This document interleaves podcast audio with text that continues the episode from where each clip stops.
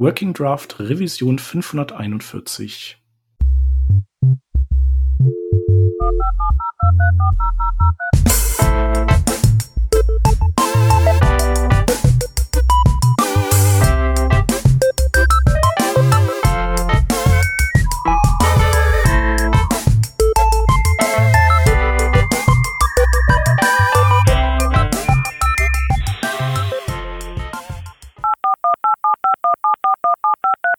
Diese Revision wird unterstützt von Demodern.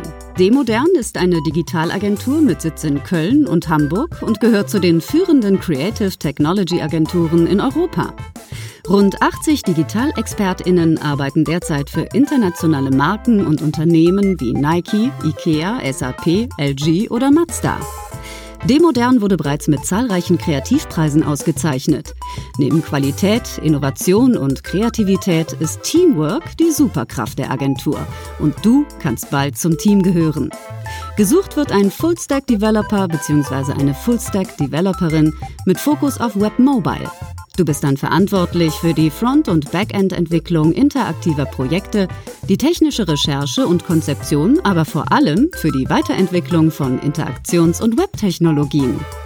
Unterstützt wirst du von einem internationalen Team aus den Bereichen Design, Konzeption und Entwicklung. Klingt gut? Dann bewirb dich unter demodern.de/jobs. Vielen Dank für die Unterstützung dieser Revision von Working Draft.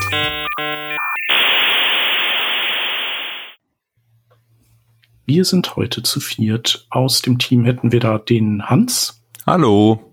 Ich bin der Shep. Und wir haben heute zwei Gäste da.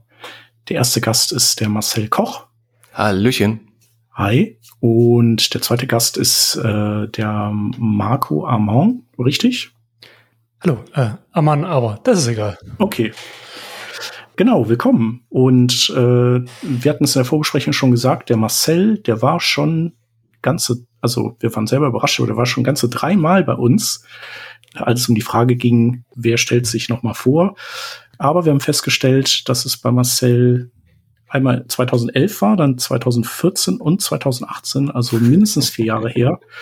Und darum würde ich äh, sagen, stellt euch doch beide einfach noch mal, noch mal kurz vor. Genau. Marco, möchtest du anfangen? Nee, ich lasse dir den Vortritt. Okay. Hi, ich bin Marcel. Ich bin Softwarearchitekt und Kommunikationscoach. Äh, beim letzten Mal, als ich da war, habe ich ja auch über Kommunikation ein bisschen was erzählt. Und ähm, ich bin freiberuflich unterwegs, beschäftige mich hauptsächlich mit Themen um Java, Frontend-Entwicklung natürlich auch, sonst wäre ich ja nicht bei Working Draft dabei. Und wie ich es auch ähm, mit dem zweiten Titel schon genannt hatte, mit der, mit der Kommunikation, zwischenmenschliche Interaktion, äh, Konfliktmanagement, alles was dazugehört. Aber ich beschäftige mich auch mit sehr beliebten Programmiersprachen, wie wir gleich dann noch hören werden. Genau, dann übernehme ich gerade. Ich bin Marco, ich bin ja Softwareentwickler, Softwareingenieur, was auch immer. Arbeite im Moment hauptsächlich auf der JVM, habe mich aber auch vor einiger Zeit tatsächlich schon seit 2009 mit äh, modernen Programmiersprachen beschäftigt und da ich das Thema nicht vorwegnehmen will, äh, belasse ich es dabei auch. Da kommen wir nachher bestimmt noch drauf. Die Spannung steigt. Ja, die Leute haben es noch nicht im Titel gelesen. nee, auf keinen Fall. Genau, es geht um Rust. Zack. So, ja, bums. jetzt, so, jetzt ist es aus dem Sack. Ja. Warum, wieso, darüber reden wir gleich. Und Anlass ist vielleicht, äh, kann man sagen, dass äh, ihr zwei und noch ein Kollege zusammen ein Buch über Rust geschrieben habt. Äh, und zwar, weil ihr euch anscheinend, also Marco hat es ja eben gesagt, äh, einfach so gerne mit modernen Programmiersprachen beschäftigt, dass ihr euch da sehr gut auskennt. Genau, also das, das lief so, ich fange einfach mal an, Marco, dass ähm, unser Kollege Joachim, Joachim Baumann, im D-Punkt Verlag schon das ein oder andere Buch geschrieben hat, unter anderem auch über Vardin und über Groovy. Und ähm, Marco und Joachim haben zusammen in einer Firma gearbeitet und da ist die Idee geboren worden, dass auch mal ein Buch zu Rust anstehen könnte oder es eine gute Idee ist, eins zu schreiben. Und ich bin auch mit Joachim befreundet und so kamen wir ins Gespräch und ich habe schon länger meine Begeisterung für Rust geäußert und dann sagte er auch, naja, dann kannst du ja vielleicht mitmachen und so haben uns dann zu dritt zusammengetan und die Struktur gebildet und dann das Buch auch geschrieben. Ja, sehr cool. Dann würde ich doch sagen, steigen wir ein. Und vielleicht könnt ihr ja mal erzählen, was, warum euch äh, Rust so, also offenbar eingefangen hat. Also was findet ihr an dieser Sprache gut? Das kann ich gerne anfangen. Ich wurde ja am Anfang zu Rust gezwungen. ich glaube, so fängt man es nicht an, wenn man sich jemand wirklich dafür begeistern möchte, aber so fing es an. Ich musste in einem so, Studienprojekt. So ist es ja bei uns allen mit JavaScript auch gewesen. Ah. Der Browser zwingt uns. Also ich wurde damals von den Betreuern bei einem Studienprojekt dazu gezwungen und ich würde mal sagen, innerhalb von ein bis zwei Monaten wurde es ganz, ganz schnell zu meiner Lieblingsprogrammiersprache. Und seit 2018, 2019 ist es das auf jeden Fall auch geblieben. Genau, und so bin ich dann eben zu Ross gekommen. Wie ja schon gesagt hat, habe ich dann bei Joachim in der Firma die, das Buch mit den anderen beiden geschrieben. Ja, weiß ich nicht. Wollen wir gleich anfangen, warum Rust so cool ist? Oder wollen wir erstmal sagen, für Rust, Rust alles wirklich verwendet werden kann? Was es anbietet. Mm, vielleicht können wir tatsächlich äh, mit dieser Frage oder dieser Antwort äh, starten, weil äh, wir sind ja immer noch ein äh, Podcast über Frontend-Themen und äh, dann äh, können wir auch so ein bisschen direkt die, die Sinnfrage klären, warum wir denn hier in unserem Frontend-Podcast über eine Sprache wie Rust sprechen. Also welchen Sinn ergibt das? Erzählt mal. Möchtest du, Marco? okay. Ähm, also Rust hat ein unglaublich modernes Tooling. Da steht drunter LLVM und dadurch kann man das auf quasi allen Plattformen laufen lassen. Das heißt, wir können von einem Microcontroller im Embedded-Bereich bis hin zu WebAssembly im Browser alles mit einer Sprache abdecken. Für manche Sachen eignet sich es mehr, für andere weniger, aber die Bandbreite ist einfach riesengroß. Und nicht nur das Tooling ist super modern, sondern auch ein paar super moderne Konzepte, die so blöd klingt, aber einfach von anderen Sprachen abgeschaut wurden. Und wenn man dann halt einfach schon viele, viele Jahre an Programmiersprachenentwicklung zur Verfügung hat, um sich Sachen abschauen, dann kann man die Features auch in einer echt coolen Weise umsetzen. Ich denke, auf die Highlights kommen wir dann dazu. Aber ich würde mal äh, Marcel übergeben, weil er hat sich bei uns im Buch äh, vor allem auch mit den Frontend-Geschichten bei Rust ein bisschen mehr auseinandergesetzt. Genau, äh, hauptsächlich tatsächlich auch äh, über WebAssembly. Ähm, also es gibt ein Kapitel, was nur über WebAssembly geht und warum ist das mit Rust eine gute Idee? Und vielleicht fangen wir auch damit an. Also ich glaube, die stärkste Verbindung, die ich als Frontend-Entwickler mit Rust aufbauen kann, jetzt mal für die Dinge, die ich im Browser tue, ist den Einsatz von Rust im WebAssembly gewandt. Und ihr hattet ja auch in den vergangenen Revisionen auch immer mal wieder Web, äh, über WebAssembly gesprochen. Ähm, von daher kann ich es nochmal kurz zusammenfassen, aber jetzt nicht im Detail. Also es geht ja darum, dass ich neben JavaScript innerhalb des Browsers mit WebAssembly die Möglichkeit habe, andere Sprachen in den Browser zu bringen.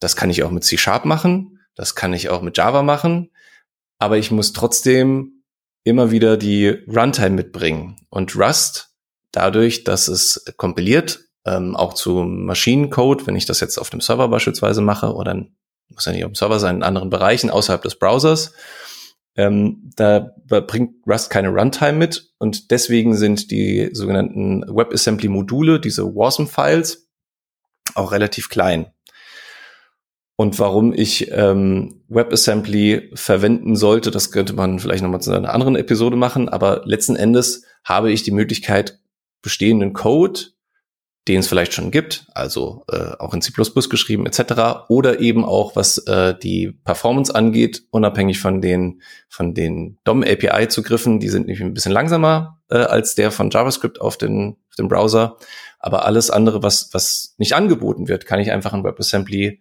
ähm, implementieren. Und mit Rust habe ich die Möglichkeit, das so zu tun, dass es sehr kompakt ist und dadurch, dass A auf der einen Seite die Runtime fehlt und B Rust auch so funktioniert, dass es keine Garbage Collection mitbringt, ist das sehr kompakt. Und deswegen, wenn man WebAssembly googelt oder DuckDuckGo oder StartPaged oder was weiß ich, dann kommt man auch relativ schnell dazu, dass ähm, man auf Rust stößt. Und den äh, Hintergrund, weil es einfach kompakt ist, habe ich ja gerade dann noch erwähnt. Aber das wäre so der erste Punkt, den man sich als äh, Frontentwickler angucken könnte. Ähm, es gibt auch verschiedene Tools, die mich dabei unterstützen oder auch Frameworks. Also es gibt da sowas wie, jeder von uns kennt Webpack. Es gibt auch sowas wie Wasmpack, das dann mich unterstützt als Entwickler, meinen Rust-Code in den Browser zu bringen. Es gibt auf der anderen Seite auch solche Frameworks wie Hue, das schreibt sich Y-E-W, was dann ein Component Framework ist, so, äh, ähnlich äh, wie React, das ähm, mir dann die Möglichkeit gibt, meinen Code dann in, in dieser Template-Sprache, es ist ähnlich wie JSX zu schreiben und das dann in WebAssembly zu übersetzen und dann vielleicht auch noch eine äh, ganz andere Performance dann rauszubekommen als mit einer Standard React App. Das wäre so der erste Aufschlag, den ich machen würde, wenn ich sagen würde, wenn sich ein Frontentwickler das angucken möchte, dann ist es auf jeden Fall sinnvoll, das miteinander zu verbinden, WebAssembly und Rust. Ja, wenn ich mich recht erinnere, ist ja auch Mozilla der, der Erfinder von Rust. Die wollten ihren Browser neu schreiben, aber in irgendwie besser und darum mussten die erstmal eine Programmiersprache erfinden, die besser ist, um den Browser dann besser zu machen. So, glaube ich, habe ich das, war das, glaube ich, damals? Also so viel ich weiß, ist Rust nicht bei Mozilla erfunden worden. Ich glaube, das ist adaptiert worden, aber Mozilla hat es auf jeden Fall, hat Rust groß gemacht. Und äh, ja, so viel ich weiß, äh, ist auch, sind Teile der Gecko Engine auch in Rust geschrieben worden. Mhm. Ähm, mittlerweile ist es tatsächlich auch so, dass es nicht nur unter der ähm, unter den Fittichen von Mozilla steckt, sondern dass sich die Rust Foundation gegründet hat die noch ganz andere Firmen äh, mit im Boot hat. Da äh, gehören eine Amazon, also AWS dazu, Microsoft gehört äh, dazu, Google auch, die inzwischen sogar größere Anteile an der Rust Foundation bilden als beispielsweise Mozilla. Und ja. ähm, du wolltest noch was sagen? Also ich wollte eigentlich, äh, also ich wollte noch sagen, dass wahrscheinlich, also das ist jetzt aber auch so eine Mutmaßung, aber im Prinzip ist das einfach eine, eine auch eine Verquickung einer günstigen Konstellation gewesen, dass äh, bei Mozilla eben auch äh, die, also die haben ja auch WASM im Prinzip ersonnen. Also es war ja erstmal, äh, glaube ich, nur ASM, ne? Und mhm. dann wurde daraus WASM und dann da hat der Zufall eben alles an einer Stelle zusammengeführt und ich glaube, dass die halt einfach auch äh, schnell so ähm, WASM mit äh, so im Blick hatten mit mit Tooling und und darum haben wir einfach das Glück, dass Rust der Webentwicklung ein wenig näher ist, so als Sprache, als irgendwie manch andere, die man die man auch zu WASM kompilieren kann, aber wo es einfach so, so ein bisschen mehr Aufwand bedeutet und das vielleicht das Tooling ein bisschen weniger elegant ist. Ja, würde ich so unterschreiben. Ja, cool.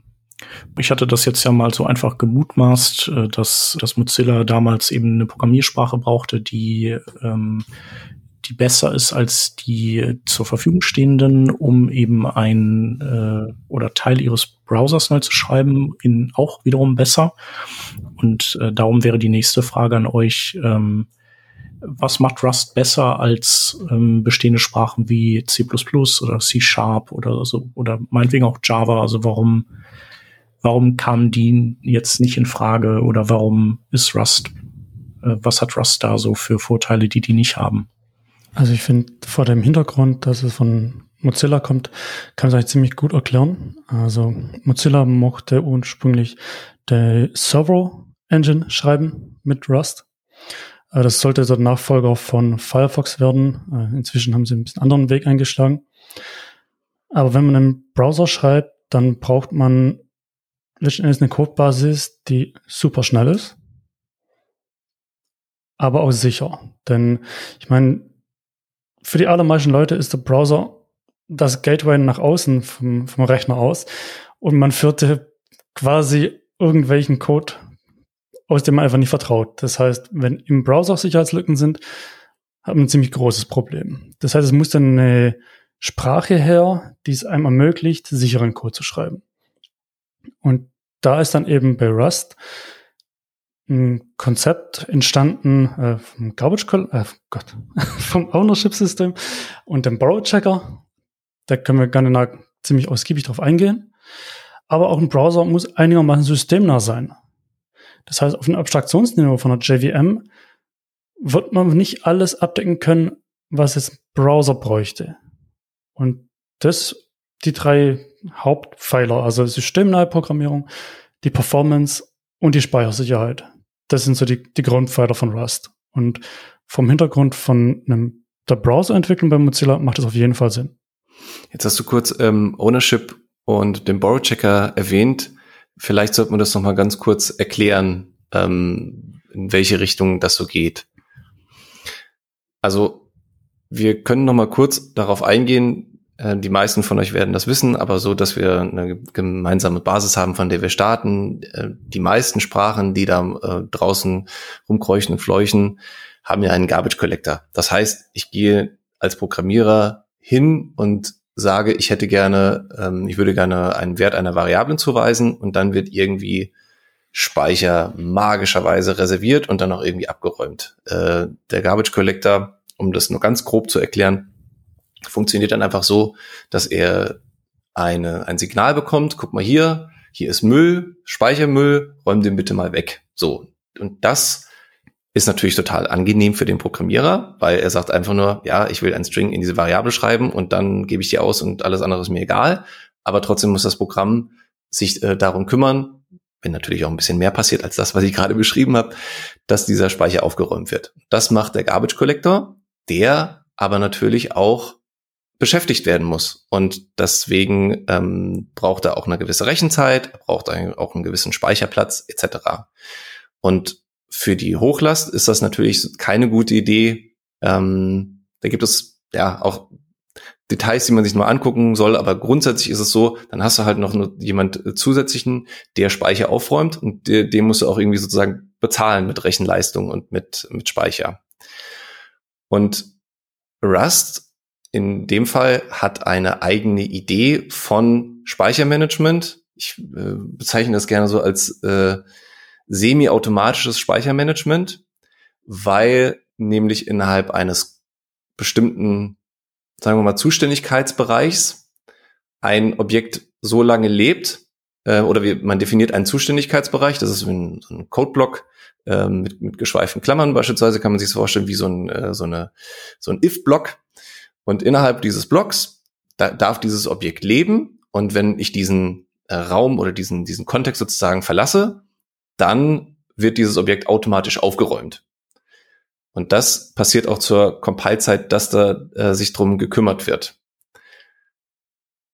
Und deswegen brauche ich auch keinen ähm, keinen Garbage Collector mehr, weil das um dieses über diesen Kontext, wenn dieses Objekt auch äh, länger leben soll, es noch weitergegeben werden soll, ich das in dieser Sprache, also in Rust, auch explizit angebe.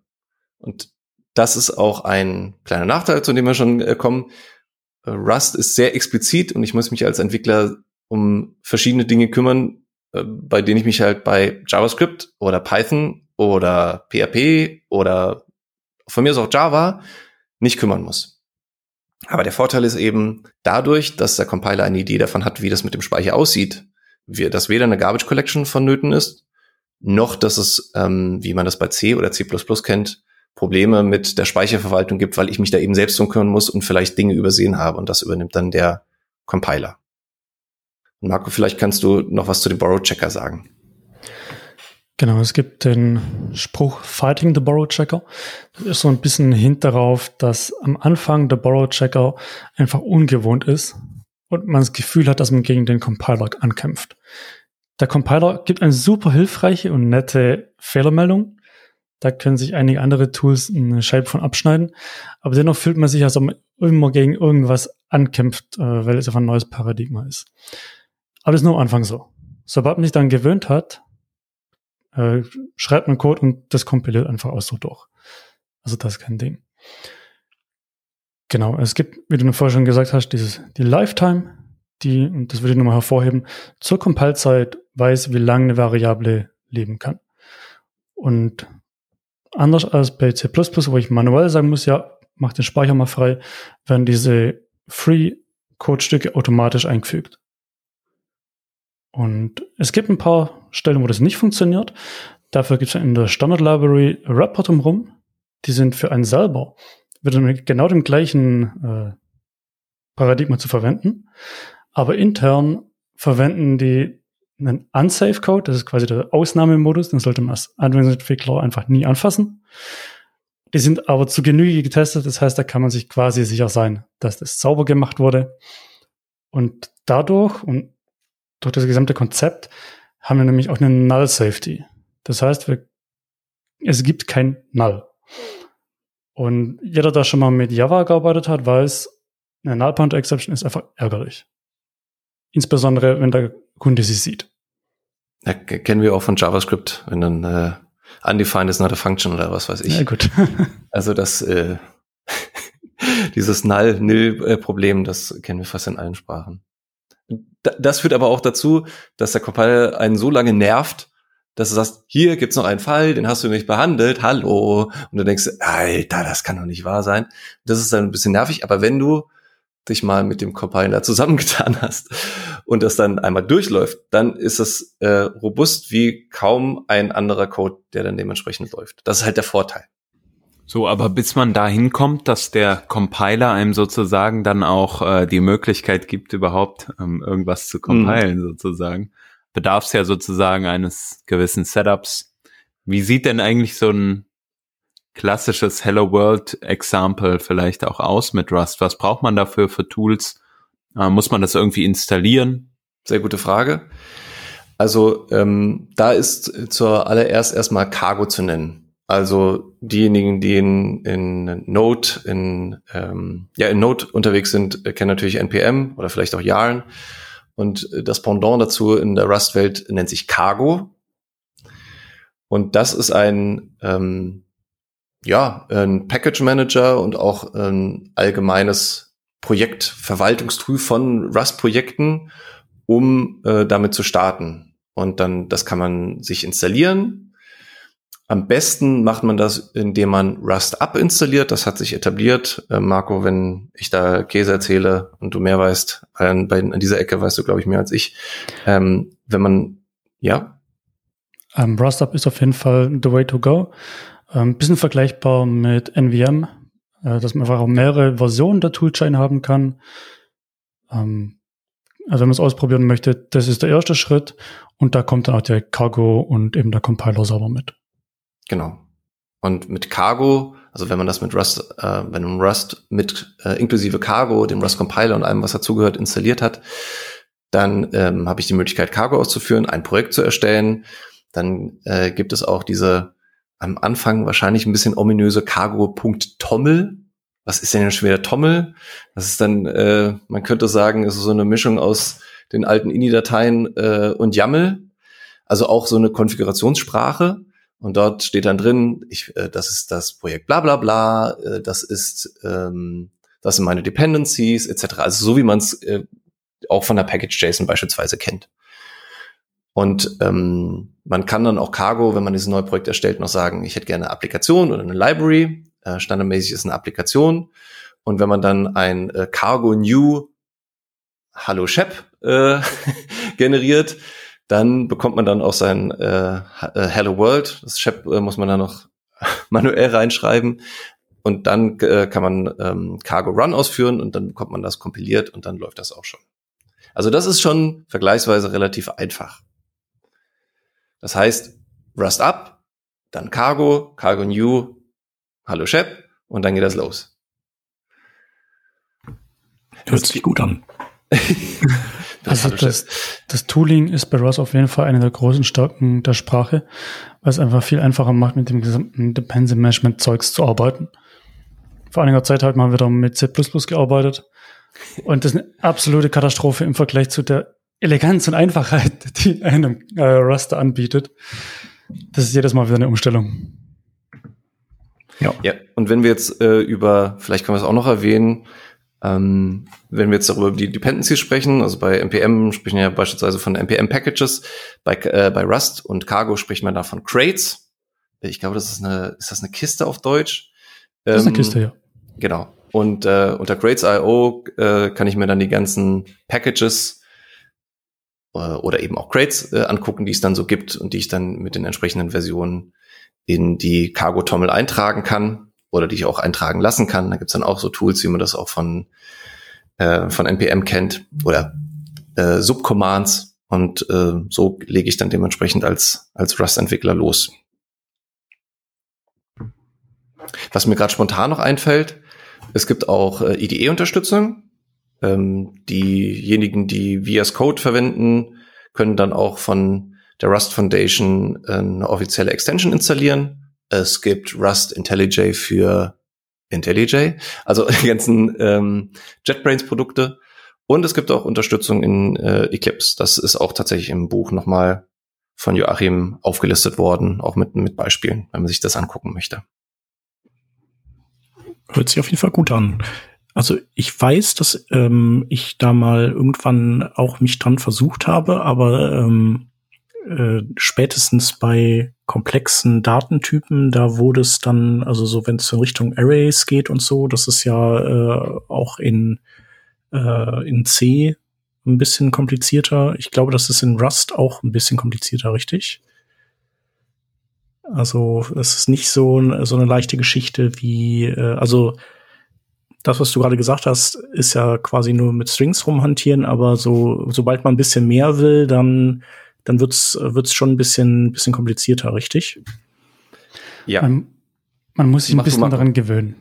Also es gibt ein paar Sachen, wenn man die als erstes sieht, dann hat man keine Lust mehr auf die Sprache. also es gibt ja nicht nur einen String-Type, es gibt eine ganze Palette an String-related Datentypen. Es gibt den String-Typ, es gibt den Str-Typ, das ist quasi ist egal. Dann gibt es ein String Slice, was quasi eine, wenn wir gerade bei Arrays waren, ein Teil von der zugrunde liegenden Datenstruktur ist. Dann gibt es äh, C-Strings, OS-Strings. Und das deckt halt sehr viele Anwendungsfälle ab. Im Normalfall brauche ich nur einen String. Aber wenn ich aus Versehen irgendwas anderes anfasse, dann ist es ein bisschen abgeschreckt am Anfang. Ja, also was mich abgeschreckt hat, ist auch die Geschichte mit den zwei String-Typen. Also ja. dass es ein String und ein Stir, Stir, wie auch immer, oder Str gibt, ähm, hat einfach die Bewandtnis, also ganz grob zusammengefasst, so, ein, äh, so einen normalen String, den kann ich noch nachträglich bearbeiten.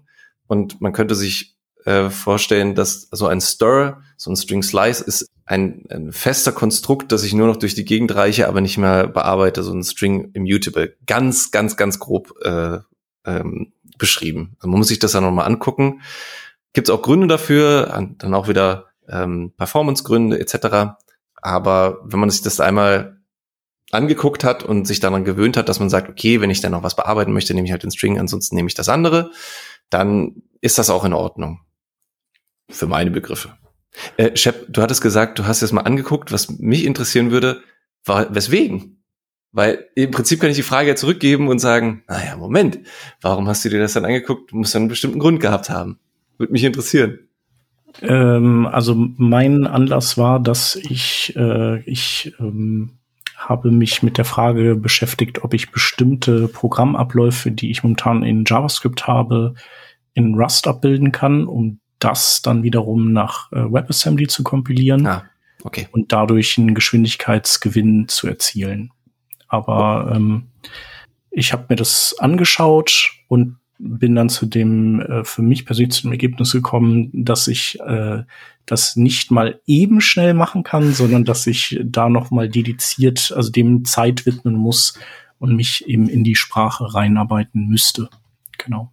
Und du hast es dann abgebrochen und weiterhin in, in JavaScript implementiert oder hast du dir AssemblyScript angeguckt oder wie bist du dann weitergegangen? Nee, ich habe es dann, also AssemblyScript ist ja, glaube ich, äh, du kannst WebAssembly auch in AssemblyScript schreiben, richtig? Ja, also genau. du kannst sowas wie TypeScript, das AssemblyScript ist sowas wie TypeScript, nur dass es dafür ausgelegt ist, dann in WebAssembly übersetzt zu werden. Ja. Nee, nee, das habe ich nicht gemacht. Also ich weiß auch gar nicht, machen das viele Leute in, äh, also tatsächlich äh, darin was schreiben? Ich habe den Eindruck, dass es, dass die Leute das eher nicht tun, sondern immer eher nach WebAssembly kompilieren aus irgendeiner anderen Sprache. Und das würde ich dann, dann, wenn, wenn, dann würde ich das auch gerne so handhaben wollen. Genau, ist okay. Also die, das war auch nur eine These. Also da ging es um so einen statischen Seitengenerator, der muss halt äh, wahnsinnig viele Seiten rausrendern und das äh, dauert dann einfach. Hm. Und ähm, da ist noch, stand noch nicht mal zu hundertprozentig fest, dass es äh, an der Stelle hakt, sondern es könnte auch einfach der Disk.io sein, der dann äh, hm. der Bottleneck ist. Und dann hätte ich da viel Zeit rein versenkt, Rust zu, äh, zu lernen, um das dann endlich zu bauen, was ich wollte, um dann vielleicht festzustellen, dass das überhaupt gar nicht das Problem war. So, deswegen, da habe ich dann gesagt, okay, wenn das halt äh, ein äh, Quick Win gewesen wäre, dann wäre das in Ordnung gewesen. Aber jetzt mit dem erhöhten Aufwand, äh, dann habe ich das sozusagen erstmal nochmal zurückgezogen, mhm. mein Versuch und den in die Zukunft verlegt. Ja, also ich glaube, Marco, ich spreche für uns beide, wenn ich sage, die Lernkurve, das ist fast schon eine Binsenweisheit, habe ich das Gefühl. Äh, das liest man immer wieder bei, bei irgendwelchen Blog-Einträgen. Ähm, die Lernkurve bei Rust ist einfach, also sowas hat, ist mir noch nicht begegnet bei einer Programmiersprache. Nur der Gewinn, den man dann, das hatten wir eingangs ja auch schon gesagt, den man dann hat, wenn man sich mit dem Compiler angefreundet hat und das dann kompiliert bekommen hat, dann hast du einfach einen äh, Gewinn, der seinesgleichen sucht. Und ähm, es ist so ein bisschen wie im echten Leben. Oft ist es so, dass, dass man dann äh, einen kurzfristigen Schmerz aushalten muss, um dann ähm, langfristige Gewinne zu haben, von wegen, nein, ich esse heute Abend kein Snickers und morgen kann ich dann besser joggen oder was weiß ich. So und so ähnlich ist es dann auch ähm, mit, äh, mit Rust. Genau, also den, den Eindruck hatte ich auch. Also es war jetzt nicht so, dass ich gesagt habe, so, nee, doof, aber es war halt so, okay, also so mit mal eben, äh, das geht jetzt halt dann nicht. Also vielleicht für so ganz primitive Dinge noch, aber ähm, genau, dafür muss ich erstmal ein bisschen Zeit investieren, was ja auch vollkommen in Ordnung ist. Da hat halt Rust einen Nachteil gegenüber den ganzen im Frontend üblichen Sprachen. Rust hat das Konzept von Referenzen. So ganz grob gesprochen, so was wie ein Pointer. Das habe ich natürlich in einem JavaScript und TypeScript nicht. Na doch, in JavaScript hast du das ja auch.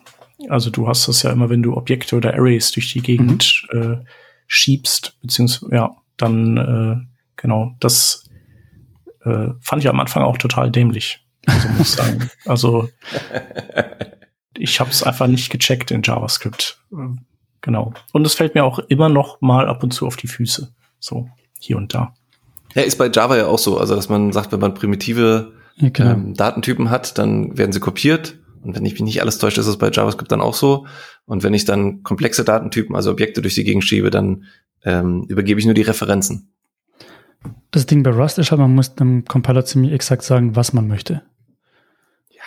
Weil Java, das macht das ganz von alleine. Der Rust-Compiler macht auch das, was man sagt, aber die Frage ist, ob das, was er macht, das ist, was man möchte. Ja. Und wie du sagst, die Lernkurve, die ist ziemlich steil. Um, ähm, wir haben uns da schon vor einiger Zeit mal drüber unterhalten, ob äh, Rust zu komplex für einen 115 Anwendungsentwickler ist. Mittlerweile habe ich meine Meinung wieder geändert. Äh, ich würde sagen, als erste Programmiersprache würde ich es nicht empfehlen. Aber als Programmiersprache, um den eigenen Horizont zu erweitern, würde ich es auf jeden Fall empfehlen. Ja, ja. Wenn, wenn, man das hinter sich gebracht hat, dann was soll dann noch kommen? das ist nicht besonders eine gute Werbung, aber äh, ja. Also fand ich, finde ich auch. Also ich finde finde das äh, hochinteressant. Ähm, nur, also genau, ich würde mir wünschen, dass ich die Zeit habe, mich damit zu beschäftigen. Und es scheitert einfach daran, dass ich die Zeit nicht finde, weil genau Leben und was man so Alltag und so weiter. Ja, ich habe davon gehört. Genau, der Stefan, der eventuell sogar später noch hier dazu stößt, der hat das ja ganz äh, schlau einge, eingefädelt. Der hat seine Elternzeit genutzt, um äh, andere Programmiersprachen zu lernen. Und da hat er sich, glaube ich, Rust drauf geschafft. Also so die Zeit, die er dann eh mit Baby auf dem Bauch irgendwie liegt und auf dem Baby dann drauf wahrscheinlich ein MacBook Air oder irgendwie so. und äh, genau, der ist ja auch ein, ein großer Fan und Verfechter von Rust. Ja, und veranstaltet, soviel ich weiß, auch die, dieses Meetup Rust Lins mit. Ähm, ja, und der wollte doch, wollte nicht, nee, das war ein, äh, wollte der eine Rust-Konferenz auch machen? Nee, das war also kurz vor Corona, ich weiß nicht mehr, aber ähm, würde ich ihm zutrauen. Da war er dabei. Er, er war, glaube Co-Organisator bei einer Rust-Konferenz letztes Jahr. Ja. Das war die äh, Better Code oder sowas? Genau, die Better Code ja, Rust. Genau, ja. Da hat er auch einen Vortrag gehalten, ja. Da habe ich ihn noch gesehen. Mhm. Ja, aber ähm, wenn wir nochmal darüber sprechen, ähm, von den Anwendungsgebieten, weil wir haben jetzt ja ein bisschen Werbung gemacht, da haben wir gesagt, oh Gott, lass das bloß sein. Also nicht, äh, nicht explizit, aber so äh, ein bisschen abschreckend argumentiert. Aber wenn wir uns da nochmal angucken, was man wohl auch als Anwendungsentwickler, der täglich Java, der täglich ähm, sich in, in Node-Kreisen bewegt, ähm, wo da Rust nochmal eine sinnvolle Idee ist als zusätzliche Ergänzung. Also es gibt ja diese alte Python-Idee, habe ich mal irgendwann in einem Buch bei Galileo Computing hieß das damals noch oder oh, irgendwas mit Open Book, ich weiß nicht, ich, äh, gibt's heute auch irgend noch. Ähm, und in diesem Buch über Python statt drin, ähm, wenn du erstmal das normal erreichen möchtest, dann schreibst du es in Python. Wenn du es dann besonders performant haben möchtest, dann schreibst du eine C-Erweiterung. Und diese Idee kann man jetzt auf Rust in Verbindung mit anderen Sprachen übertragen. Also was wir im Buch auch Language Bindings genannt haben, dass man hingeht und sagt, ich habe da ein bestimmtes Problem, so ähnlich wie du das auch vorhin beschrieben hast, Chap. Und jetzt mache ich bestimmte komplizierte Berechnungen ähm, oder irgendwas, was besonders robust sein soll, ähm, performant, Memory Safety haben wir vorhin alles erklärt. Und dann kann ich das eben in Rust implementieren und das in andere Sprachen integrieren. Was wir in dem Buch ähm, diskutiert haben, sind zweierlei. Das eine Mal ähm, haben wir die Integration in Java besprochen. Dann gibt es ähm, ein eine Crate, ein Crate.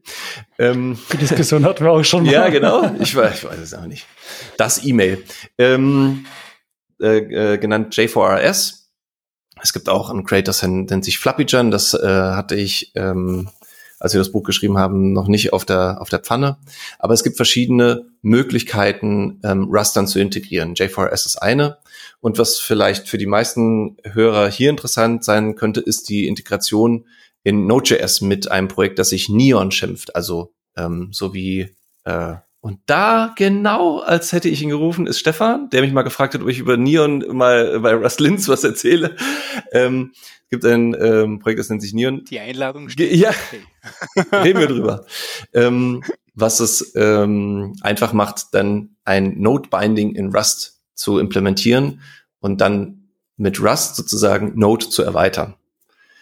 Und das ist wahrscheinlich auch für den ähm, Wald und Wiesen, wie Peter gerne sagt, ähm, Anwendungsentwickler eine schicke Idee, um Rust sozusagen in das bestehende Projekt zu integrieren. Ich habe das jetzt beispielsweise ähm, bei uns im Projekt, wo es um äh, Bildkompression gibt. Ähm, wir benutzen also ein Java-basiertes äh, CMS. Und da ähm, ist die Kompression, die da verwendet wird, nicht so optimal. Und dann habe ich gesagt, na komm, ich nehme mir demnächst noch ein bisschen Zeit und implementiere oder suche mir mal ein äh, Rust-Crate raus und dann versuche ich mal, das daneben zu legen. Und so kann man das so ein Stück weit integrieren und das darauf dann, dann stützen, was auch ein ja, neben WebAssembly für jetzt die Zuhörerschaft wahrscheinlich am interessantesten sein könnte. Das ist ja dann so ein bisschen wie, äh, wenn man SAS kompiliert dann und oder den äh, SAS installiert, ähm, wo dann äh, der C-Code erstmal noch kompiliert wird und dann hast du deine Bindings für Node und kannst es nutzen. Ne? Ganz genau. In der ja. Art. Ja, mhm. ganz genau. Nur, dass du dann eben deinen eigenen Anwendungscode schreibst oder was du auch immer machen möchtest und äh, äh, dadurch eben die Node API sozusagen erweitern kannst und dann ähm, in deinem JavaScript oder hoffentlich TypeScript Code die Node-Erweiterung dann eben aufrufen kannst. Ja. Und ähm, genau, das würde man ja machen, weil das performanter ist. Äh, in der Regel. Das ist ja auch bei dir wieder der Anwendungsfall mit der Bildkompression. Genau. Ähm, könnte man, naja, ich glaube, in Node selbst macht man sowieso nie. Also wenn, man hat ja immer eigentlich externe Tools, die man ansteuert für sowas. Vielleicht kannst du noch mal kurz oder könnt ihr mal kurz noch was sagen zu irgendwie Multithreading? Ist, ist das, äh, ist das auch ein Feld, in dem Rust irgendwie besonders stark ist? Weil, ähm, das ist jetzt ja eigentlich so, die V8 macht ja in dem Sinne kein Multithreading, außer man macht bestimmte Verrenkungen, dann geht das ja. Also gibt ja hier die Node-Threads und äh, so, so Worker-Pools und sowas kann man machen oder SIMD-Zeugs, aber so an sich ist die, ist es ja nicht gedacht, äh, also ist es ja single-threaded konzipiert. Äh, Marco, möchtest du kurz was äh, zu Sehr gerne. Concurrency sagen?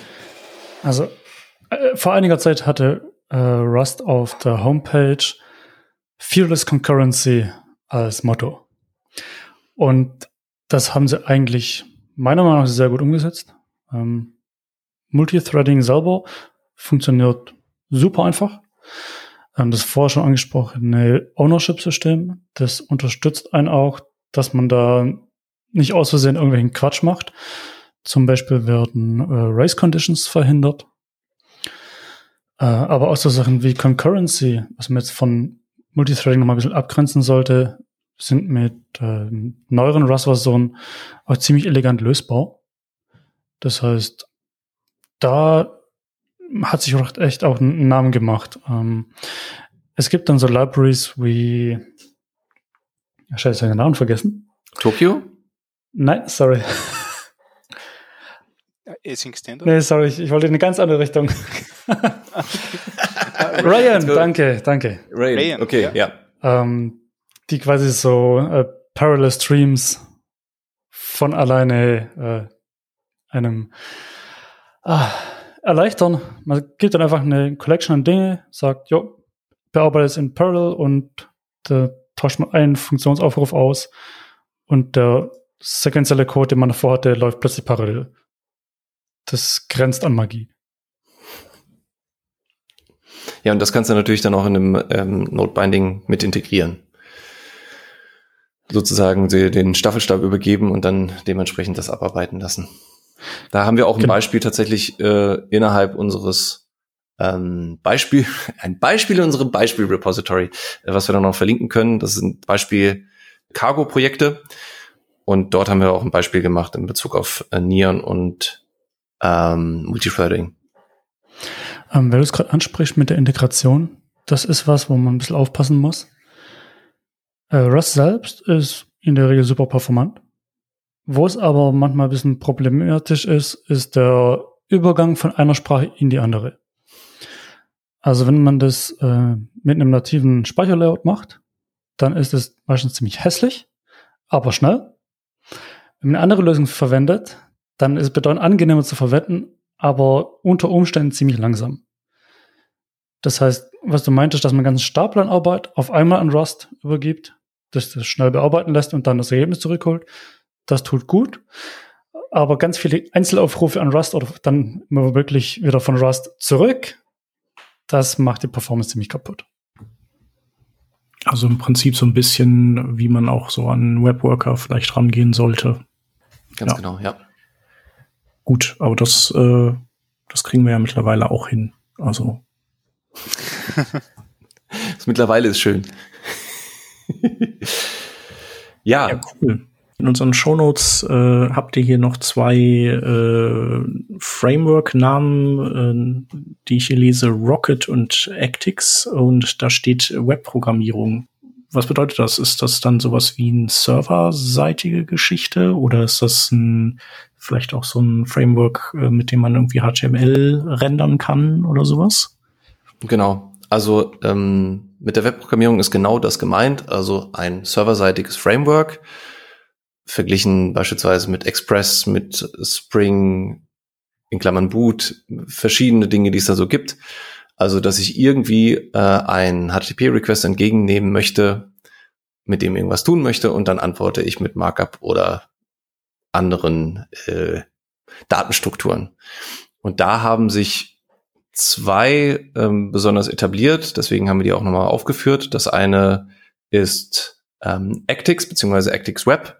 Das ist auch momentan noch etwas aktiver und das für unsere, für unsere Begriffe etwas einsteigerfreundlichere Rocket. Unter Rocket äh, RS kann man sich das angucken, weil das ähm, mehr dieses Batteries Included mit sich bringt. Das, ähm, die Entwicklung ist da ein bisschen eingeschlafen. Wir waren da immer äh, hinterher, weil wir das auch, ähm, weil wir auch vor dem Buch dann gesagt haben, gehen wir jetzt in die eine Richtung oder die andere. Wir haben uns dann für Rocket entschieden und dann hat sich da lange nichts getan, aber ähm, inzwischen ist die Entwicklung, ähm, so viel ich weiß, da wieder aufgenommen worden. Marco, wir haben, glaube ich, vor zwei Wochen nochmal drüber gesprochen. Deswegen haben wir auch ähm, unsere Beispiele auf Rocket aufgesetzt weil es einfach ein bisschen einsteigerfreundlicher ist. Ähm, ganz besonders, wenn man ähm, aus einer ähm, Express oder aus einer Spring Boot Welt kommt. Und damit kann ich tatsächlich dann meine Webanwendung schreiben, serverseitig, wie ich das äh, auch von den anderen Frameworks kenne. Muss ja nicht Spring Boot oder Express sein, kann auch Flask sein oder Django oder was weiß ich. Genau. Ähm, auch da wieder der Vorteil in Bezug auf die, die Performance, auf die, ähm, vielleicht auch auf die Auslieferung. Ähm, das ist, wird ja auch immer in, in Verbindung mit Go genannt, von wegen, ach, warum brauche ich einen Container? Ich habe hier so ein Binary und dann geht's los. Äh, vielleicht können wir auch gleich nochmal auf äh, diesen etwas unfairen Vergleich zwischen Go und Rust eingehen. Hm, aber da ist es äh, auch so, dass ähm, ich im Prinzip alles bekomme, was ich mir da vorstellen kann. Ähm, da heißt es nur ein bisschen anders, wenn wir uns ins Rocket angucken, dann heißt so was wie äh, Middleware, wie man das bei Express kennt, äh, das sind dann Fairings, aber letzten Endes unterm Strich ähm, äh, die ähnliche Struktur, wie man sie so kennt, um dann ja äh, Webanwendungen mit Rocket oder mit Actix Web zu schreiben. Also wir haben bei uns im Meetup, also ich bin jetzt seit mittlerweile zwei Jahren der Gastgeber vom einsteigerfreundlichen Rust-Meetup. Äh, Haben wir schon erwähnt. ah, cool, und, und wir haben auch gesehen, also, also Rocket ist ein perfektes Einsteigetool, wenn ihr von der traditionellen Webentwicklung kommt und Server entwickelt habt.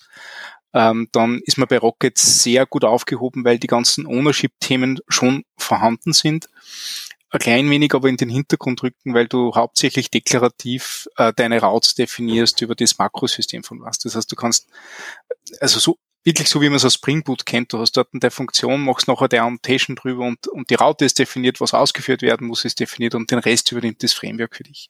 Und da kann man wirklich sehr schnell reingehen, ohne dass man sich mit dem ganzen Rest sofort auseinandersetzen muss. Ausbleiben tut's natürlich ähm, so oder so nicht.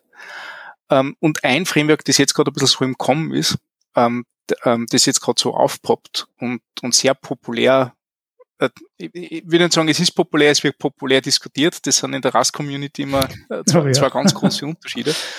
Ähm, er ist Exum, ähm, also ich schreibe es mal in den Chat rein, das schreibt sich AXUM. Das ist nämlich von den Machern von Tokio. Tokio ist eine asynchrone Laufzeitumgebung für Rust.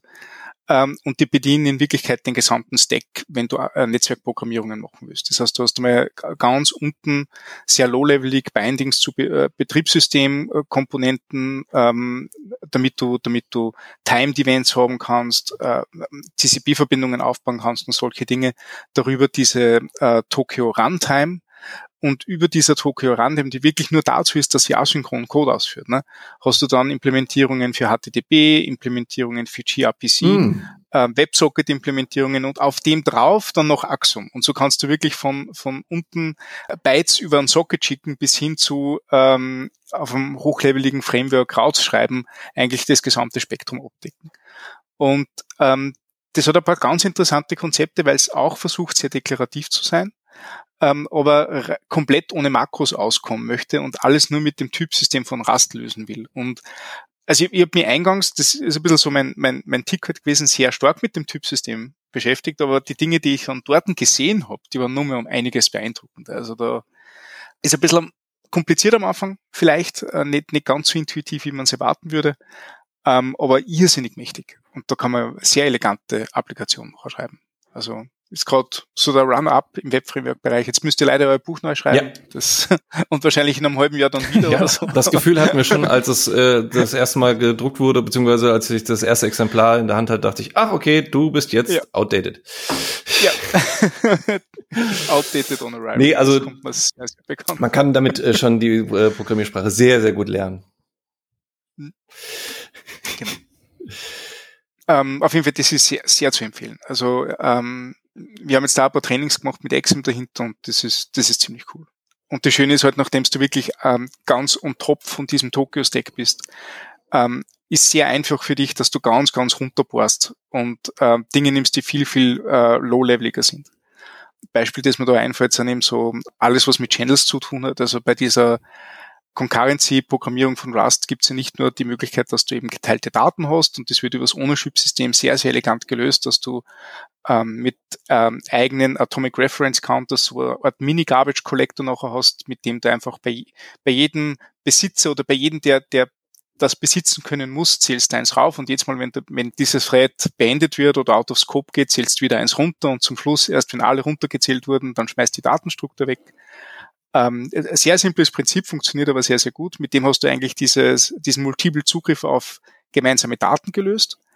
Ähm, und alternativ dazu hast du aber auch die Möglichkeit, dass du nicht äh, auf gemeinsamen Daten zugreifst, sondern Daten über Kanäle an andere Teile von, äh, äh, von deiner Applikation schickst, entweder an einen anderen Thread oder ähm, an einen anderen Task, wie das in, ähm, in der, in der Asynchron-Programmierung nachher heißt.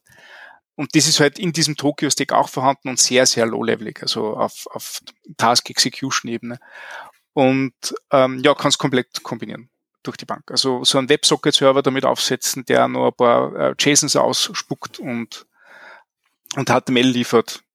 Easy. Ist alles in einer Applikation vorhanden und ziemlich lässig zum Entwickeln. Wie sieht denn das bei Exum aus in Bezug auf ähm, Datenbanken, ORM, Diesel. Ah, du brauchst einen Connector, also du brauchst du Diesel oder so. Also, oh, okay. Kannst, bringt, kannst du mit verbinden. Ja, ja, aber, aber da führt, glaube ich, eh kein Weg an Diesel vorbei.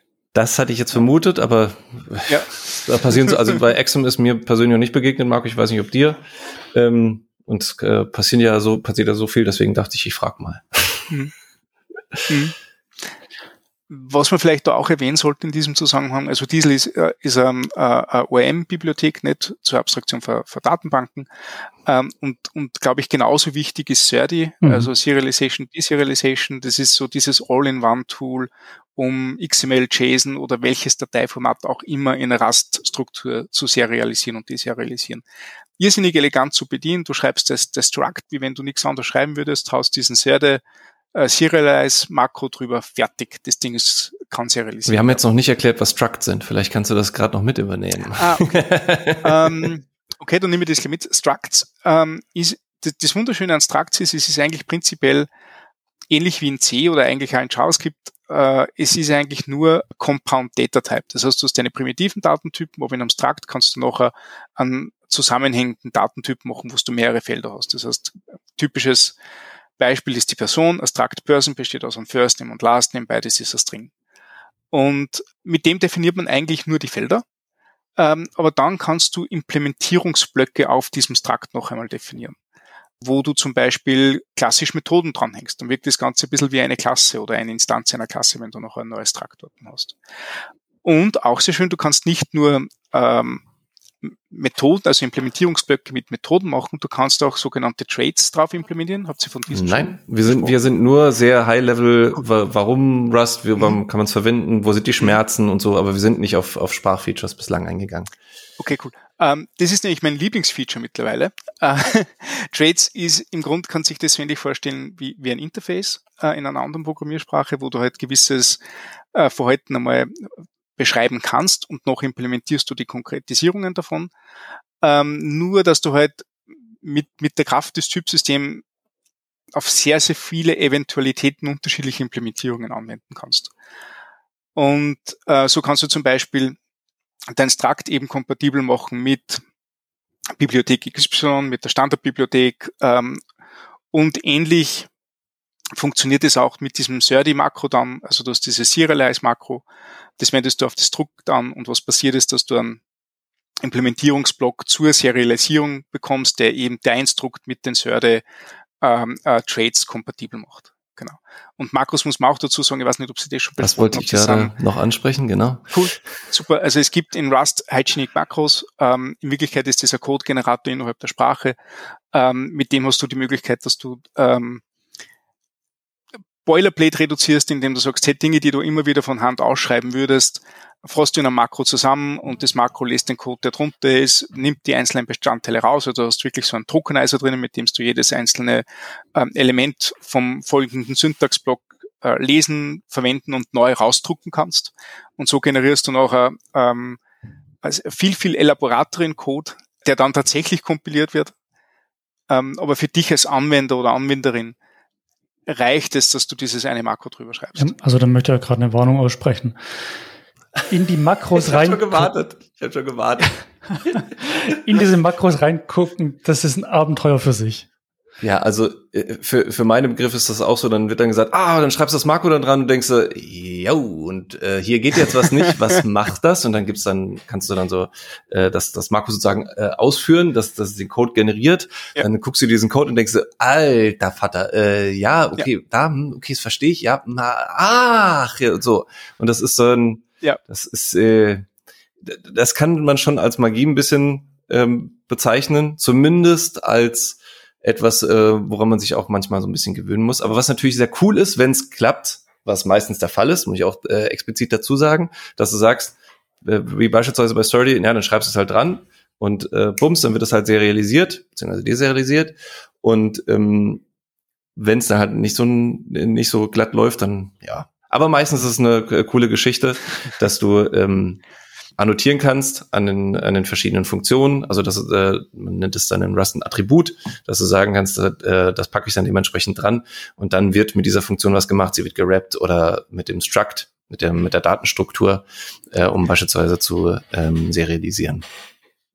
Das Thema ist ja bei den Makros, dass sie ja leider Gottes äh, ein nicht wegzudenkender Bestandteil von der Sprache sind. Ja. Also diverse Standard-Features werden ja damit umgesetzt. Genau. Ähm, es gibt ja so Dinge wie, so ähnlich wie Ableitungen, wo du sagst, hey, ein paar Default-Implementierungen, ähm, die möchte ich gerne nicht händisch entwickeln, sondern möchte einfach eine Standardimplementierung dazu hernehmen.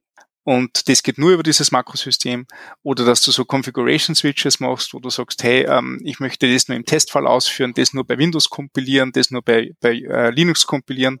Oder ähm, äh, ganz einfach, nachdem du keine variablen äh, Argumentelisten hast mhm. in, in Rastfunktionen, ne? äh, die sind, sind immer fix, brauchst du zum Beispiel für das äh, für äh, klassisches Printline, also irgendwas auf die Konsole oder auf Standard Out schreiben, brauchst du schon ein Makro ähm, damit du eine variable Parameterliste hast.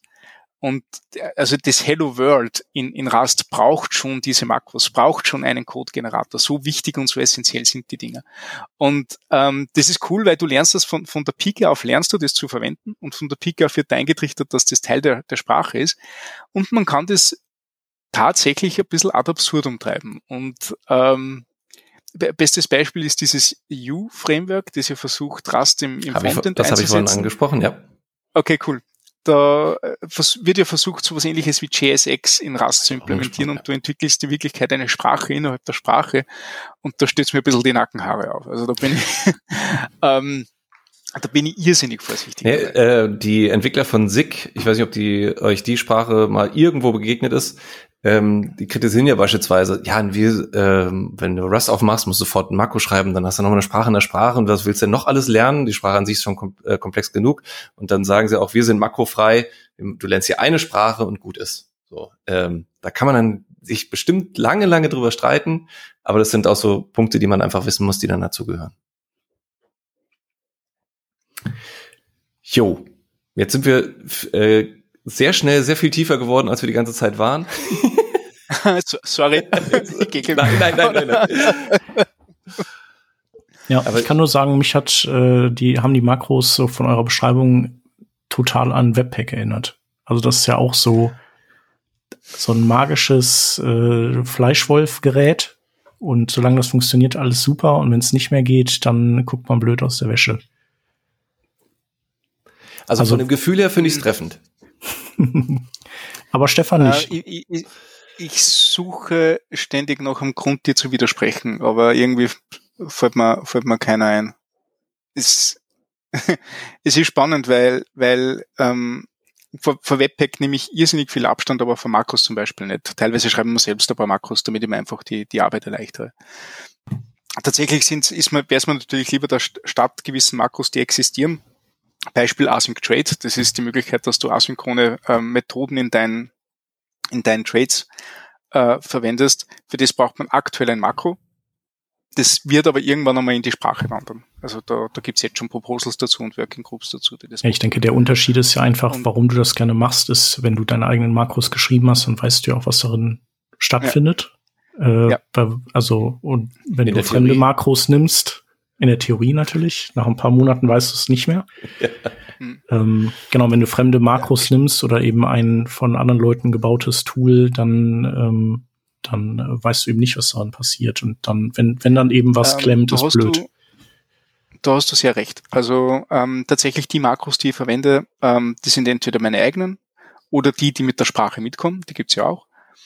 Beziehungsweise halt alles, was in Tokio drinnen ist. Und Tokio, das ist halt mein Haupttool im Moment, weil weil es eben dieser, dieser ähm, ja, wenn, wenn man asynchrone Netzwerkprogrammierung macht, was ich halt mache, dann dann kommt man eigentlich nicht hm, drum herum. Würde ich auch so sagen, ja. Äh, und dort sind da die spannendsten Features und alle in Makros verpackt. Ja. Wie ähm, Ausführen von zwei äh, äh, parallelen Futures. Futures ist das Äquivalent einer, einer Promise in Rust.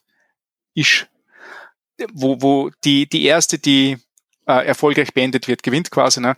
Das wird mit dem Tokyo Select Makro gemacht. Irrsinnig easy zum Verwenden. Äh, das möchte ich nicht händisch schreiben. Also das ist, wobei ich habe sogar schon mal händisch geschrieben ähm, es ist mir trotzdem das Makro lieber. Also um äh, da nochmal unser Buch zu erwähnen, äh, auf Tokio gehen wir dann auch nochmal ein, auch in unseren Beispielen, ähm, wie man das dann dementsprechend verwendet, auch in Verbindung dann mit Integration in anderen Sprachen. Ähm, das kann man sich da angucken, weil an Tokio kann man, äh, kommt man im Prinzip auch bei der asynchronen Programmierung nicht vorbei.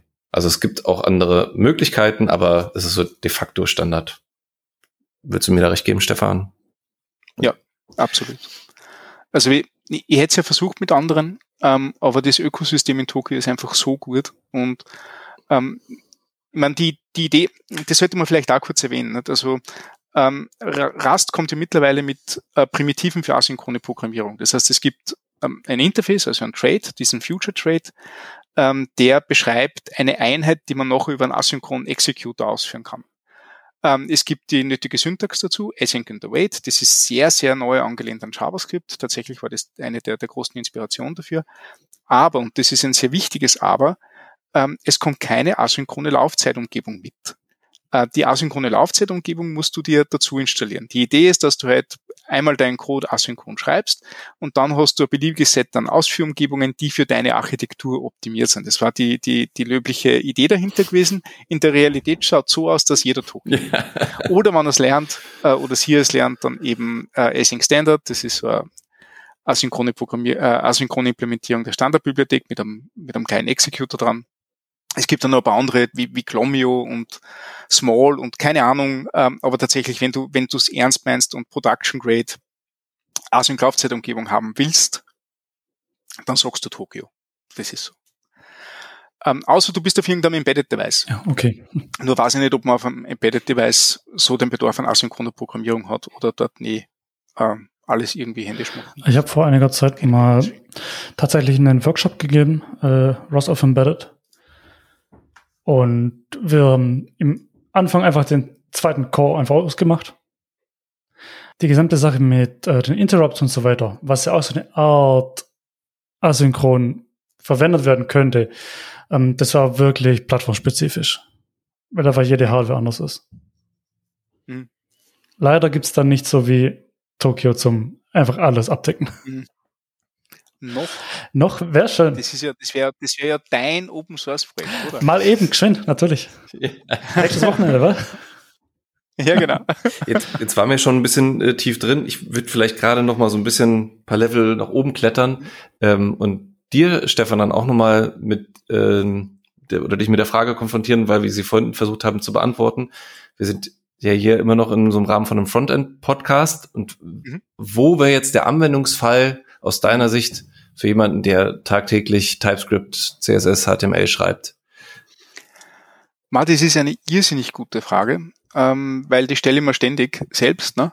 Ähm, wir, wir haben tatsächlich bei uns in der Firma und in dem Projekt, in dem ich arbeite, ähm, eine ähm, nicht zu unterschätzende Codebasis in unserem Projekt portiert auf Rust. Es war ein Node-Projekt. Ähm, das war die, die Idee einer serverless JavaScript Laufzeitumgebung, äh, die einfach auf dem Standard AWS Lambda Node.js, auf der Standard Node.js äh, Runtime von AWS Lambda aufgebaut hat, ähm, aber auf einem gewissen Zeitpunkt einfach nicht mehr unsere Anforderungen erfüllt hat. Und genau da sind wir noch, haben wir noch gesehen, hey, äh, es gibt wunderschöne Bindings für JavaScript in Rust lass uns das doch einmal ausprobieren, was passiert, wenn man das dort entwickelt. Und wir haben mit den zwei Wochen einen fantastischen Prototypen gehabt, der schneller war, der stabiler war, der sicherer war, ähm, als alles, was wir so in, in Node.js reingehackt hätten. Ich muss aber auch ganz ehrlich dazu sagen, das ist halt jetzt schon ein Special Case. Also das ist jetzt nicht, wenn du, wenn du Tag ein, Tag aus deine, ähm, deine Web-Applikation schreibst, wirst du es wahrscheinlich eher nicht machen. Allerdings ist dieser Serverless-Use-Case nicht zu unterschätzen. Und wenn du jetzt eine Web-Applikation hast, in der du sagst, hey, du schreibst ein Frontend in HTML, CSS, JavaScript und du hast ein paar Serverless-Funktionen, die du jetzt noch in Node.js schreibst, sage ich immer, versuch, die zu finden, die am längsten braucht und am teuersten ist für dich, ne?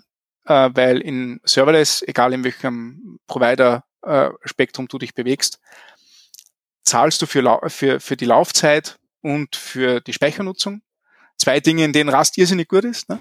Nimm die Funktion, die am teuersten ist, und ersetze sie durch eine Rust-Funktion. Das ist ein Refactoring, das kannst du machen, weil das ist ein abgegrenzter Scope. Du hast nur eine Kleinigkeit, die du, du angreifen musst und tauschen musst. Du kennst das Verhalten. Und du kannst dir noch einmal anschauen, hey, bringt mir das was? Wirkt sich, wirkt, wirkt sich das positiv auf meine äh, äh Rechnung mhm. aus zum Beispiel? Ne? Und genau dort würde ich mal anfangen. Mhm. Also wenn Sie so eine, so eine Applikation habt, die nach dem Muster läuft, das ist der perfekte erste. Ja, wir hatten vorhin noch drüber gesprochen, ähm, ich hatte dieses äh, Python-Beispiel gebracht, ähm, hatte ich aus einem Buch zitiert, wo früher gesagt wurde, du kannst erstmal in Python schreiben und wenn du es dann besonders performant haben möchtest, schreibst du eine C-Erweiterung. Und ähm, dementsprechend sind wir dann auf die Language Bindings eingegangen und im Prinzip ist das ja die Ergänzung dazu, ne? nur nicht innerhalb von einem Programm, sondern so von wegen, ja. äh, wir denken wieder an die Cloud und dann ähm, machen wir daraus eine Serverless Function, die wir vielleicht schon haben. Und es ist eine super Sache, das dann abzugrenzen und zu sagen, das implementiere ich dann in Rust und schau mal, wie, ähm, welchen Vorteil ich dadurch habe. Und Startup Time, darüber brauchen wir gar nicht reden. Also das ja, ist, das ist äh, also du, du zahlst eigentlich nur für, ähm, für das Hochfahren der VM. Ja du zahlst kein, für keine Laufzeit-Instanzierungen äh, mehr von, von der Runtime und nichts. Das ist genau. einfach, also das ist ein Binary, das wird ausgeführt. Ähnlich wie wir es von, von haben schon über WebAssembly ja. gesprochen, äh, da ist es ja auch so, dass die Runtime nicht mitgegeben äh, werden muss und dann ist es genau das Gleiche in, bei, bei ja. Serverless. Aber so wunderbar eine Ergänzung. Ah, ja. Aber das ist ja spannend, also das sehen wir auch äh, bei, bei den Applikationen, die wir schreiben. Also so die eine kleine Function austauschen durch Rust kann echt, äh, kann echt einen Unterschied machen und sehr zu empfehlen.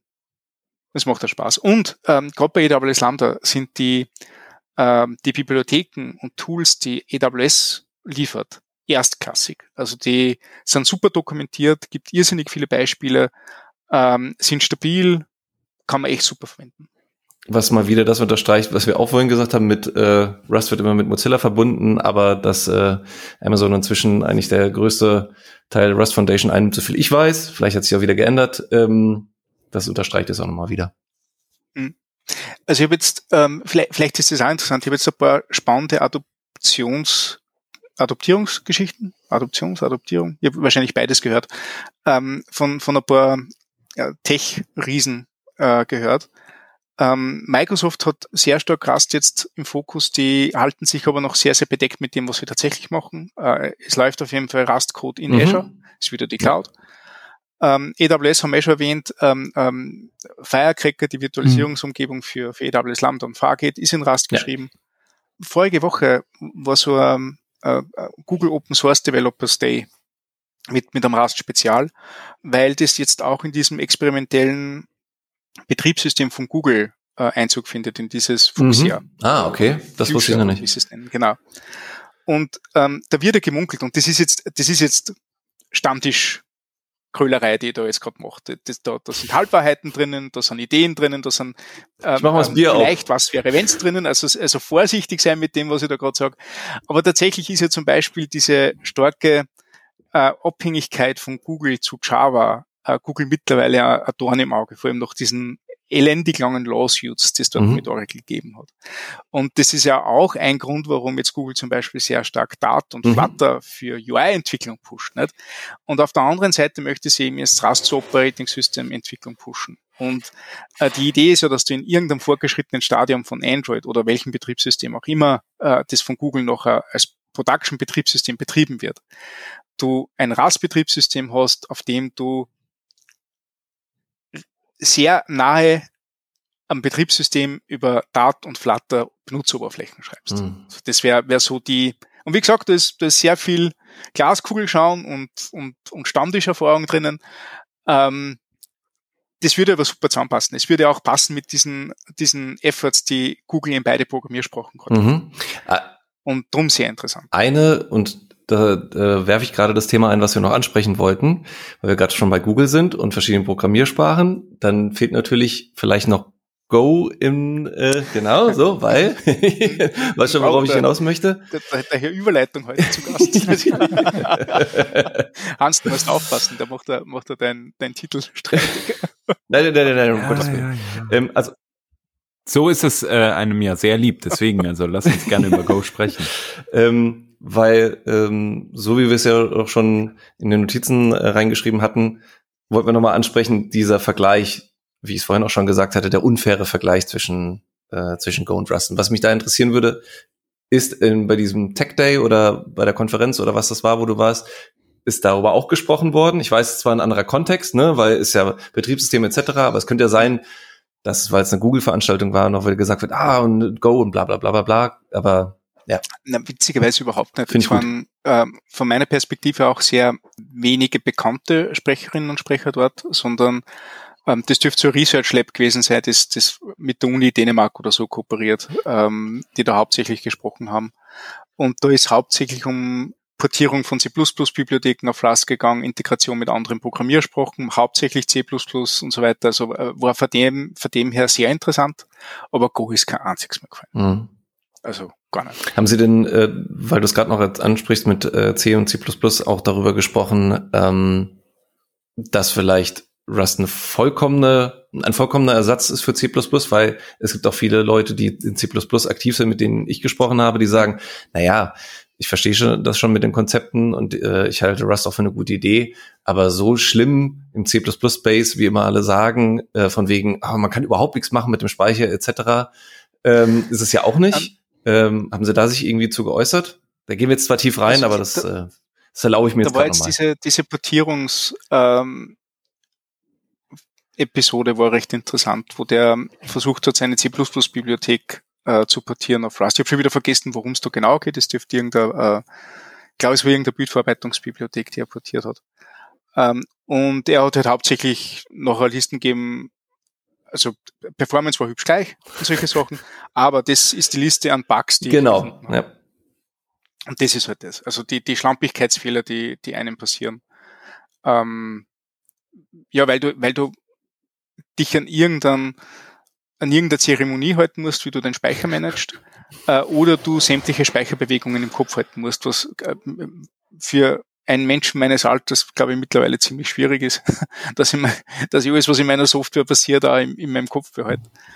Und ähm, da hat er halt gesagt, ja, also, also das war spannend. Ich glaube, er hat 14 Memory-Bugs gefunden, ein paar Uninitialized-Bugs und solche Sachen, wo er mit Datenstrukturen gearbeitet hat, die die meiste Zeit einfach nicht belegt waren. Also durch das Portieren nach Rust hat Rust die quasi aufgedeckt in seinem genau. ursprünglichen C++-Code. Genau. Ja. Genau. Mhm.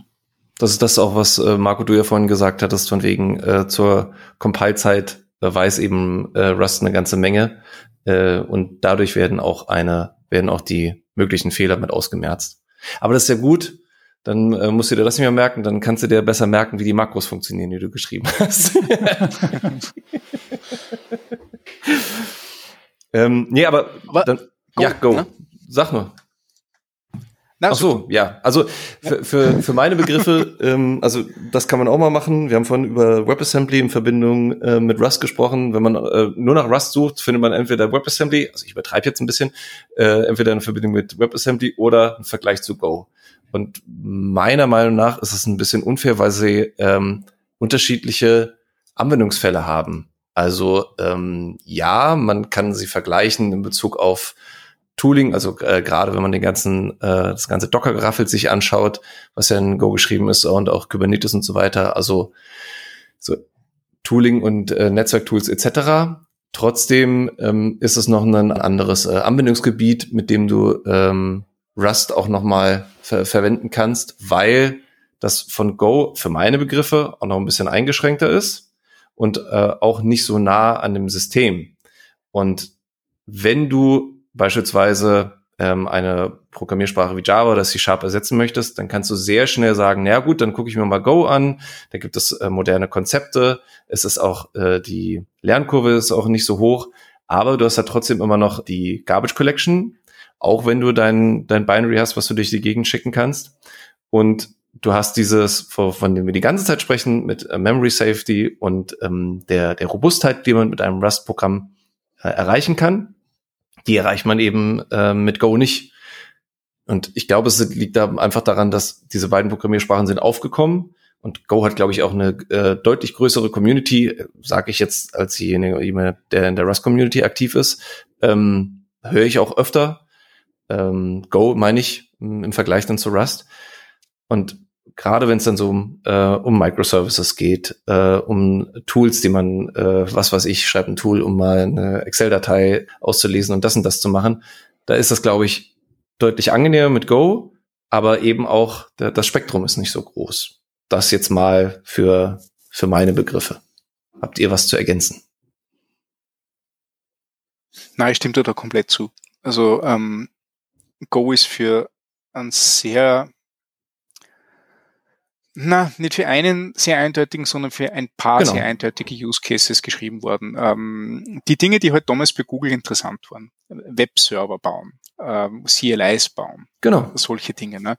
Und ähm, das merkt man der Sprache an, das merkt man auch den Tools an, die die Sprache mit. Und auch der Standard Library. Sachen sind, ja, ja, die Standardbibliothek. Genau. genau. Ähm, ähm, und auch so Dinge wie zum Beispiel dem Concurrency-Modell. Du hast ein Concurrency-Modell in Go, aber du hast jetzt nur das eine. Deal with it. Mhm. Uh, und, und der Compiler entscheidet auf, auf Basis von dem, was dort passiert, was der Compiler glaubt, dass am besten Was ja auch ein Vorteil ist. was ja auch für diese Anwendung ab, auch ein Vorteil ist. Ab, absolut. Ähm, aber genau wie du sagst, es schränkt halt die Anzahl der Use Cases damit drastisch ein. Es, wird, es ist kein Ersatz für C oder C++. Das ist ja. es einfach nicht. Es ist ähm, tatsächlich, je mehr ich damit gearbeitet habe mit Go, war es für mich eher Ersatz für JavaScript und Python wo ich gesagt habe, ähm, hey, okay, äh, ich, ich kann relativ schnell wie in Python oder, oder JavaScript ähm, kleine Skripte machen, kleine Tools mir machen mhm. oder Webserver machen, vielleicht auch größere Applikationen, total okay. Unterstützt vom Typsystem, die nachher in Binaries resultieren, die schnell sind. Also ich kriege quasi den, den Benefit vom Bild im Typsystem nicht dran getackert und ich kriege den Benefit von schnellen Binaries und ich kriege den Benefit von einer guten Standardbibliothek. Aber in meiner Entwicklungs- Performance bin ich auf dem Level wie, wie in äh, JavaScript und Python.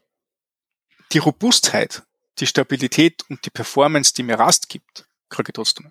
Also ich, ich, ich bin ähm, genau, also mit Go genauso vor diesem Problem der Initialized States äh, Fehlerbehandlung ist ein Thema, weiß ich nicht, ob ihr über das schon gesprochen habt, das ja in, in Rast ja noch gar nicht. erstklassig ist. Wir haben es ein bisschen angeritten, wir haben zumindest gesagt, dass, dass es äh, kein Problem mit Nulls gibt. Aber mehr.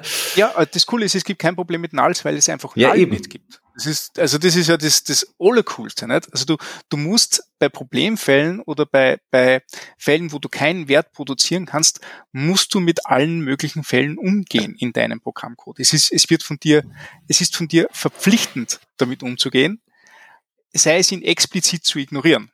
Also sogar das Ignorieren des Fehlers ist ein expliziter Vorgang, damit du nachher diese explizite Ignorierung wieder finden kannst. Genau, man sieht es dem Code oder der Codestelle da an, dass da was ignoriert wird. Ja, ganz genau. Und, und also das ist für mich, das ist ja eines meiner absoluten Lieblingsfeatures von dem Tom, dass ich einfach wirklich zu 100% weiß, wo schief gehen kann. Und ähm, das ist irrsinnig ermächtigend, finde ich. ich meine, wir haben dann in unserer Codebasis einmal nach Unwrap gesucht. Also Unwrap ist dieses explizite Ignorieren eines Fehlers. Ne?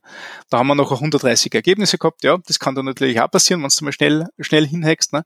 Ähm, aber trotzdem, ich habe in einer grob bis für mehreren 10.000 Lines of Code habe ich die 130 Fälle gefunden, wo ich potenziell Probleme mhm. haben könnte. Und das hat uns beim Eingrenzen dieser Fehler massiv geholfen. Also. Marco, hast du, hast, ja, hast, also, Entschuldige, Stefan. Ähm, hast du noch was zu ergänzen äh, von der Diskussion zwischen, also äh, Diskussion Go versus Rust? Ähm, ja, ich glaube, ich habe eine Sache zu ergänzen und zwar ist es die, dass ich genauso sehe wie du, ähm, dass ähm, der Vergleich sehr häufig stattfindet. Ich mir aber, je länger ich mich mit beiden Programmiersprachen beschäftige, mich frage, warum eigentlich. Also, weil das Einzige, was am Ende gemeinsam haben, ist die LLVM als Compiler von den. Und ähm, also ich, sie könnten eigentlich sowohl von der Sprachphilosophie, vom Feature-Set und auch ein bisschen von, von den Grundprinzipien nicht unterschiedlicher sein. Meiner Meinung nach. Sie sind halt relativ neu. Das ist, äh, glaube ich, das, was sie ja. immer wieder verbindet. Und sie kamen ungefähr zum gleichen Zeitpunkt in eine Phase, wo sie gehypt wurden. Und ich glaube, deswegen wurden ja. sie auch so oft verglichen. Ja, das kann sein. Und ich wage zu behaupten, die Anzahl der Vergleiche, die sinkt inzwischen wieder. Mhm. Ja, das beobachte ich auch.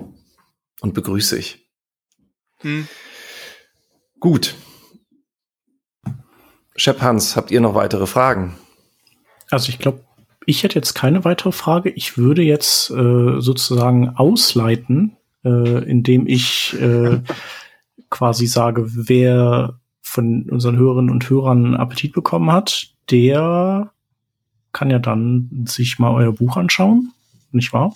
Da mhm. kann man, da lernt man, also muss man da irgendwelches Rüst, welches Rüstzeug braucht man, um mit dem Buch gut klarzukommen. Ähm, ich glaube, Marco hat das ganz äh, gut vorhin zusammengefasst, wegen, ähm, sollte es die erste Programmiersprache sein? Wahrscheinlich eher nicht. Das heißt, aus unserer Sicht sollte man zumindest mal eine Programmiersprache beherrschen, bevor man sich das Buch anschaut und ähm, sich dann auch Rust damit anschaut. Weil ähm, ansonsten wird das ein bisschen viel, glaube ich. Das Buch könnte das abdecken, aber ich glaube, einfacher wäre es, man hätte sich vorher schon mal eine andere Programmiersprache angeguckt. Ja, aber da reicht dann ja auch JavaScript zum Beispiel, oder? Welche auch immer, ganz genau, ja. Ja, super.